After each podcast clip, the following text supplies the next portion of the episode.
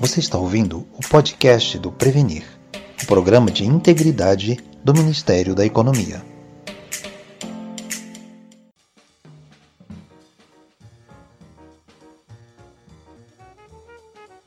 Olá, eu sou Isadora Jinks.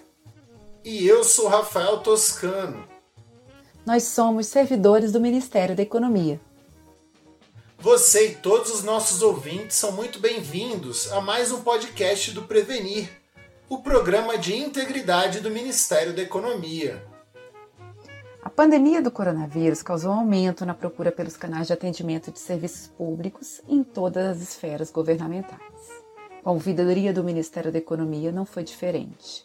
O número de manifestações aumentou em mais de 13% durante a pandemia. Mas afinal, como é possível a ouvidoria do Ministério da Economia responder à alta demanda da sociedade, mantendo o mesmo padrão de qualidade dos atendimentos? O convidado do podcast de hoje é o ouvidor do Ministério da Economia, Carlos Augusto Moreira Araújo. A variedade do conteúdo das manifestações recebidas pela ouvidoria é ampla, pois alcança todos os assuntos do Ministério da Economia os temas vão desde os puramente econômicos aos trabalhistas ou previdenciários, passam por todas as secretarias e áreas que compõem o Ministério. Os assuntos são também dinâmicos. Auxílio emergencial e programa de manutenção do emprego e da renda, por exemplo, têm sido a origem de grande parte das demandas mais recentes. Ouvidor Carlos Augusto Considerando que a ouvidoria tem o papel não só de ouvinte, mas também de promotora de serviços públicos e de cidadania, como é que têm sido tratadas as manifestações que, direta ou indiretamente, estão relacionadas aos efeitos econômicos da pandemia? Olá a todos, é um prazer estar participando dessa iniciativa. Então, temos algumas frentes que englobam iniciativas externas e internas. Para que vocês entendam melhor, estamos integrados à plataforma Fala BR da CGU, que agrega a ouvidoria e o acesso à informação. Lá na plataforma foi lançado um assunto específico, coronavírus.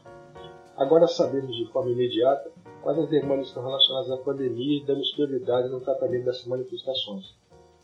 Trabalhamos principalmente com parcerias.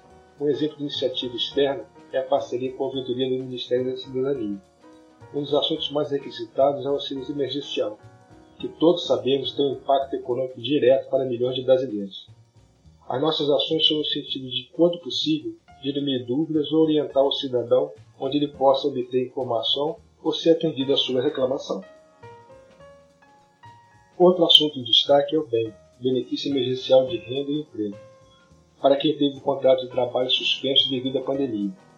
É uma iniciativa interna que temos com a Secretaria do Trabalho, a ouvidoria e a Secretaria de Trabalho estão em diálogo constante com várias iniciativas, tanto para atendimento das manifestações que chegam pela ouvidoria, quanto para as que começam na central de atendimento Alô Trabalho pelo número 58.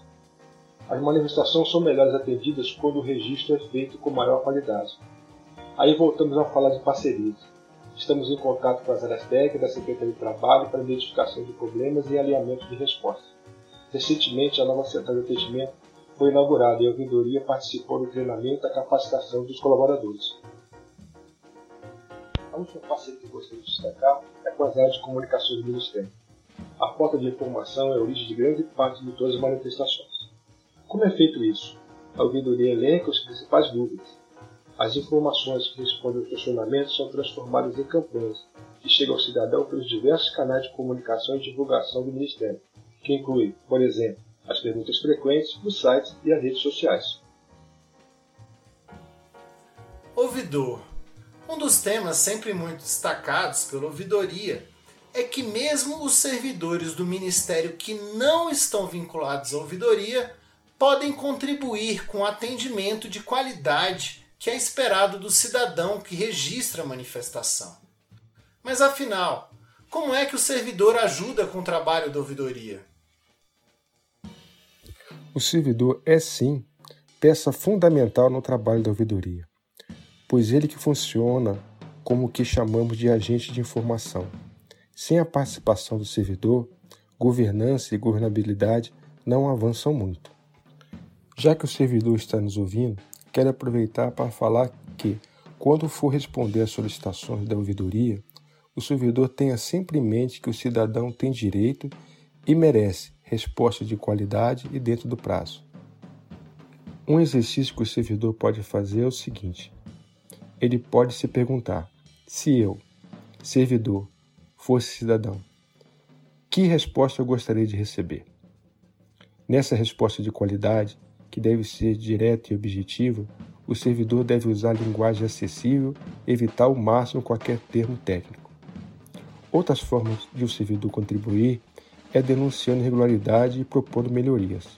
Nesses dois casos, o servidor funciona como legítimo agente de governabilidade. Aliás, principalmente para as denúncias, não consta lembrar que a ouvidoria garante a proteção da identidade dos manifestantes.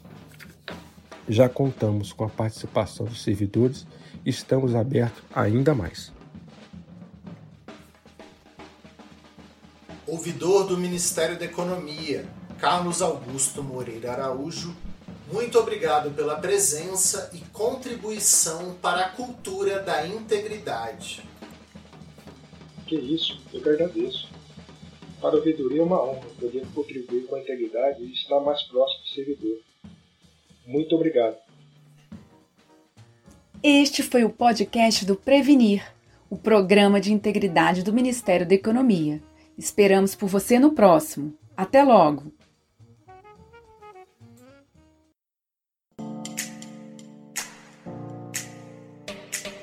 Este foi o podcast do Prevenir, o programa de integridade do Ministério da Economia.